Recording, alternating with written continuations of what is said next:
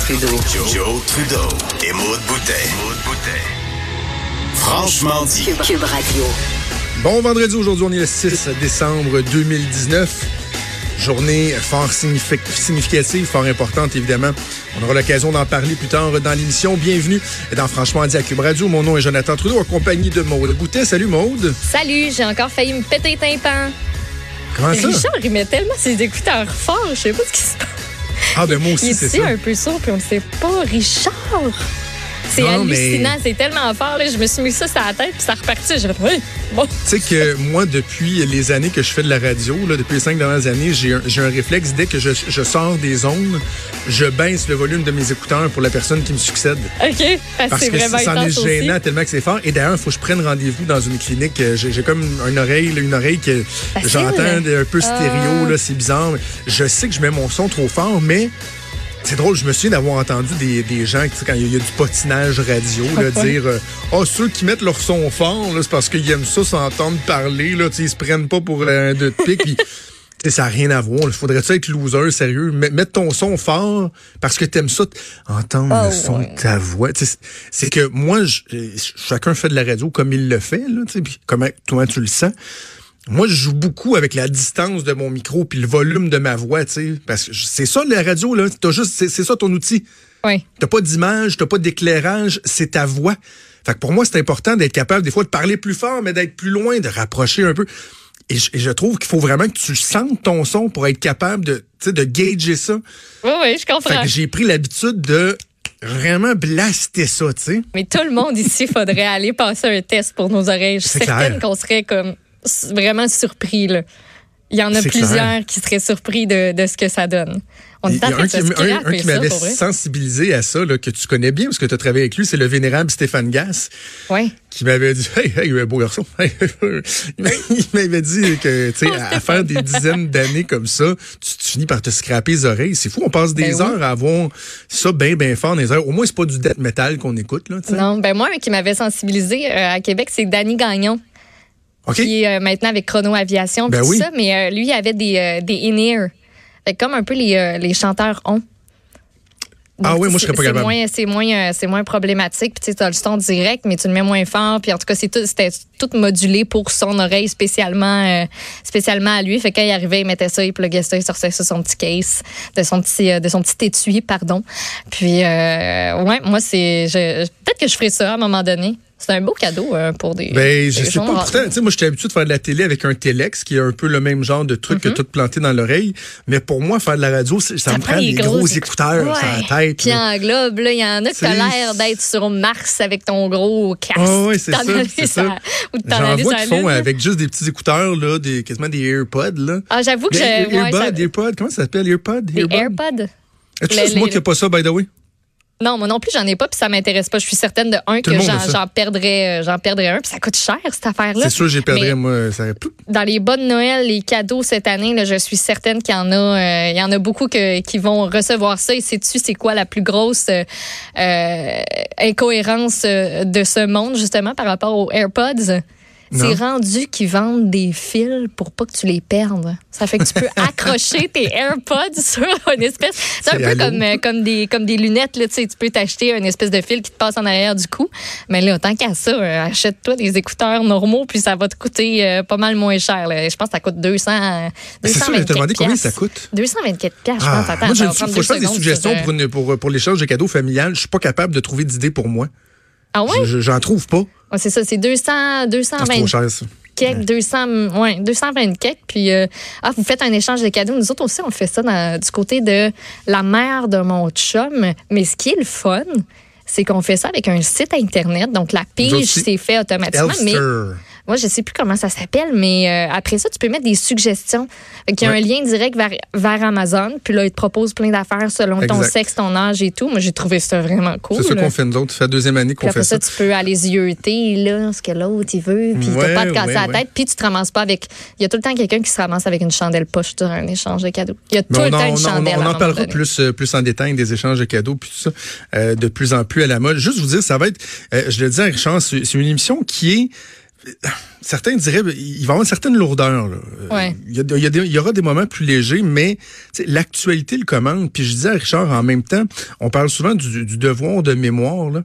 Et euh, ça passe par là aussi, le, le devoir de mémoire, d'accepter que des fois c'est difficile, que ça vient nous chercher, que ce serait probablement plus facile de mettre certaines choses de côté, de pas y penser, de, de, de juste s'engourdir, si on veut, la tête.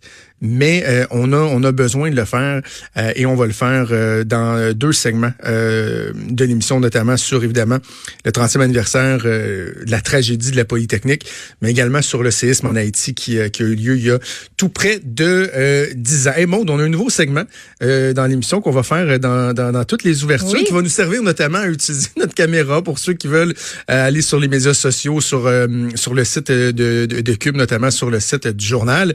Et ça va s'appeler l'édito à Trudeau. L'édito de Trudeau. L'édito de Trudeau. C'est bon, j'avais besoin de ça, un segment pour faire un éditorial parce que je manquais vraiment d'espace dans notre émission pour donner euh, mon opinion. Non, mais ça va être euh, un- ouais, ben, ben, pas seulement une montée de lait, mais un segment. Puis tu vois, dans ce cas-ci, c'est pas tant de montée de lait que je veux faire. Euh, bon, il y, a- il y a un élément à dénoncer, mais je veux aussi souligner le travail d'une personne. Je mets le contexte. Il y a eu une lettre ouverte qui a été euh, publiée hier dans les quotidiens par euh, des spécialistes du système de la santé qui ont dénoncé une espèce d'omerta dans le système. Ils disent que jamais historiquement les soignants ont-ils autant souffert qu'aujourd'hui, mais euh, ont-ils été autant bâillonnés également? Le ministère de la Santé qui tente toujours d'étouffer la critique euh, des soignants et en évoquant un pseudo-devoir de loyauté. Vous n'avez pas le droit d'aller sur la place publique vous plaindre. Là. Votre loyauté, elle est envers le gouvernement, envers le ministère, alors que, peux-tu juste commencer par se dire que la loyauté de ces gens-là, euh, après ma barre, elle devrait être envers les citoyens. Ce sont des employés du gouvernement. Donc, si le fait de parler publiquement, ces gens-là pensent que ça peut aider les citoyens, ben tant mieux, encourageons-les à le faire, en autant qu'on respecte certaines règles, évidemment, lorsqu'il y a, par exemple, des informations con- confidentielles et tout. Cette lettre-là a amené euh, la présidente de la Commission spéciale sur les droits des enfants et la protection de la jeunesse, Régine Laurent, mon ancienne collègue l'ajoute, à péter un petit plomb hier. Et je veux féliciter Régine Laurent. Je vous explique ce qui s'est passé si vous n'avez pas eu l'occasion de, de, de voir ça. Hier, elle avait devant elle, dans le cadre de, de, de ses travaux, la sous-ministre adjointe du ministère de la Santé et des Services sociaux. Et là, Mme, Madame Laurent euh, tentait de la sensibiliser, cette sous-ministre, à l'importance de passer le message aux agences, aux PDG, aux DPG, tout ça, de, euh, de laisser les employés être libres de parler, de s'exprimer. Régine Laurent disait, écoutez, là, si vous n'autorisez pas ces gens-là à nous parler, à nous livrer euh, leurs impressions, moi, le travail que je fais ici à ma commission, il est inutile. On peut parler à tous les experts du monde, à, des technocrates et tout. Si les gens qui sont sur le terrain, qui le vivent au quotidien, sont pas en mesure de nous parler, de nous donner leur juste, comment voulez-vous qu'on livre des recommandations justes, des recommandations qui auront pour effet de changer les choses?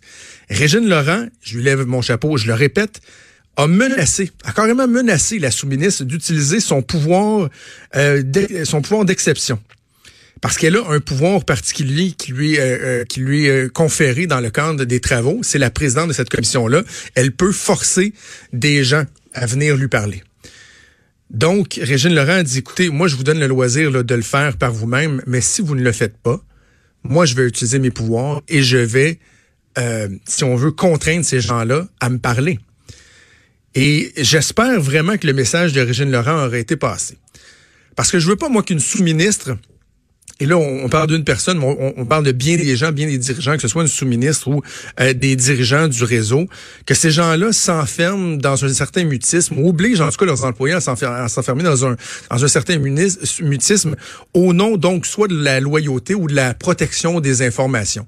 Il y a moyen d'utiliser notre sens commun et faire en sorte qu'on protège des enfants, qu'on protège les intérêts des personnes qu'on représente, tout en étant en mesure de livrer l'information qui va aider les choses à faire avancer. Ça, c'est essentiel. Qu'on le fasse à huis clos, qu'on le fasse de quelque façon que ce soit, il faut le faire. Et j'espère donc qu'on va euh, obtempérer du côté du ministère parce que y a des, les fonctionnaires ont une, une, une mauvaise image. J'entendais, entre autres, cette semaine, des collègues qui disaient Ah oui, vous savez, les sous-ministres qui se foutent de ce que le politique fait. C'est pas vrai, ça. C'est pas généralisé. Mais il y a effectivement certains cas où il y a une résistance dans la fonction publique et ces gens-là nuisent à l'image de l'ensemble des fonctionnaires. Donc, j'espère que le message sera entendu parce que le Québec au complet, et on n'exagère pas là, quand on dit ça, ramenons-nous quelques mois en arrière, rafraîchissons-nous la mémoire lorsqu'il y a eu le décès de la jeune martyre de Granby, à quel point le Québec en entier a été touché, à quel point le Québec a exigé qu'il y ait des changements qui soient apportés dans notre société, qu'on ne puisse plus jamais, euh, en tout cas qu'on mette tout en place pour ne plus revivre ce genre de tragédie-là qui a coûté la vie à une jeune fille euh, qui ne demandait qu'à être aimée et ultimement à s'épanouir. Donc, euh, c'est pas trop fort de dire que le Québec s'attend à ce qu'on effectue des changements. La confiance a été donnée à Madame Laurent. Elle a de euh, lourdes responsabilités sur ses épaules. Oui, je sais, il y en a qui sont euh, sceptiques par rapport par rapport à ça, mais donnons du temps, donnons du temps, laissons euh, Madame Laurent et son équipe faire son œuvre, mais surtout donnons-leur euh, les coups des franges pour qu'ils puissent effectuer ce travail-là et que euh, des recommandations soient faites, des changements soient exigés et qu'on puisse une fois pour toutes donc apporter ces changements-là. Je lève mon chapeau à Régine Laurent qui, je la connais, j'ai débattu avec elle à la joute, qui peut être très très douce, très conciliante mais euh, écœurez-la pas trop, parce que si elle se fâche, elle va se fâcher pour de vrai. C'est ce qu'elle a fait hier. Moi, je pense que le message devrait bien être entendu. Alors, chapeau à Régine Laurent.